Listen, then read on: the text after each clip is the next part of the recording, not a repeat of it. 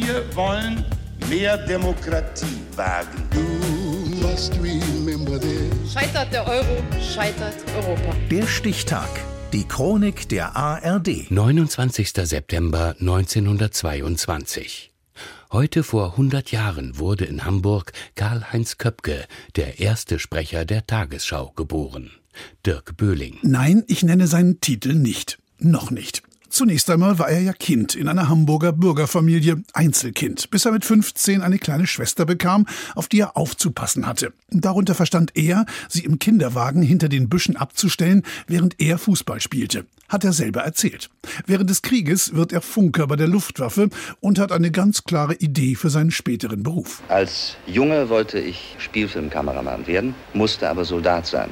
Heute sitze ich nun vor dieser Kamera, anstatt dahinter zu stehen. Während einer Zugfahrt lernt der junge Karl-Heinz Köpke eine Schauspielerin kennen, die ihm rät, seine Stimme ausbilden zu lassen. Fortan liest er, herumlaufend, laut Zeitungsartikel vor und schult seine Stimme, die dann erst im Hörfunk von Radio Bremen und später beim NWDR in Hamburg zu hören ist, wo das neue Medium Fernsehen in den Kinderschuhen steckt. Dort soll eine Nachrichtensendung entstehen, in der ein Sprecher im Bild zu sehen ist und die Meldungen vorliest.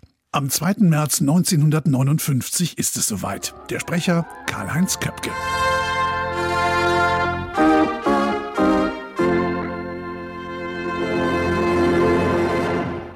Guten Abend. Mehr als 5000 Mal wird er diese Begrüßung sprechen, später mit der für ihn typischen klitzekleinen Pause zwischen dem dritten und vierten Wort. Guten Abend, meine Damen und Herren. In Jahren sind es 28, die Karl-Heinz Köpke in bundesdeutschen Wohnzimmern zu Gast ist.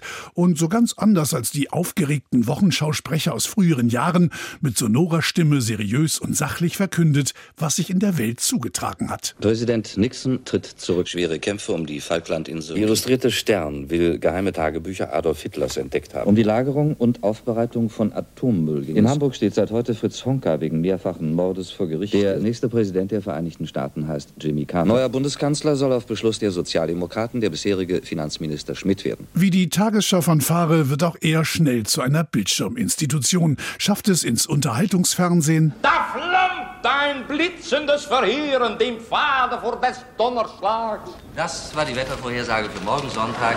Und in die Rockmusik. Hörst du doch mal in der Glotze an.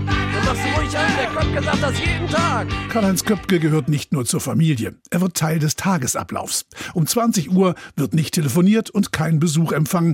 Diese Viertelstunde gehört allein ihm, dem ersten Nachrichtenstar des deutschen Fernsehens inklusive Fanpost. Sie verhalten sich so absolut korrekt, dass ich mich einfach freuen muss an ihrem Auftreten. Ob es allen auffällt, mit welch eleganter Handbewegung sie das Blatt halten? Wenn er sich, was selten genug ist, verspricht, steht es tags drauf in der Zeitung. Als er 1974 mit einem Oberlippenbart aus dem Urlaub kommt, ist alles andere im Weltgeschehen nebensächlich. Und als man ihm schließlich 1978 in der neuen Sendung Tagesthemen einen Moderator an die Seite setzt, lässt er die Fernsehnation sehr genau merken, was er davon hält. Eine Abmahnung vom Chefredakteur wegen absichtlichen Raschelns und Gähnens während der Sendung stört ihn wenig.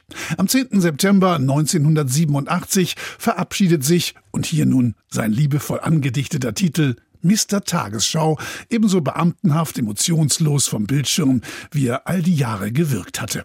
Seine Reisepläne für den Ruhestand kann er nicht mehr umsetzen. Karl-Heinz Köpke stirbt in Hamburg einen Tag vor seinem 69. Geburtstag an Krebs.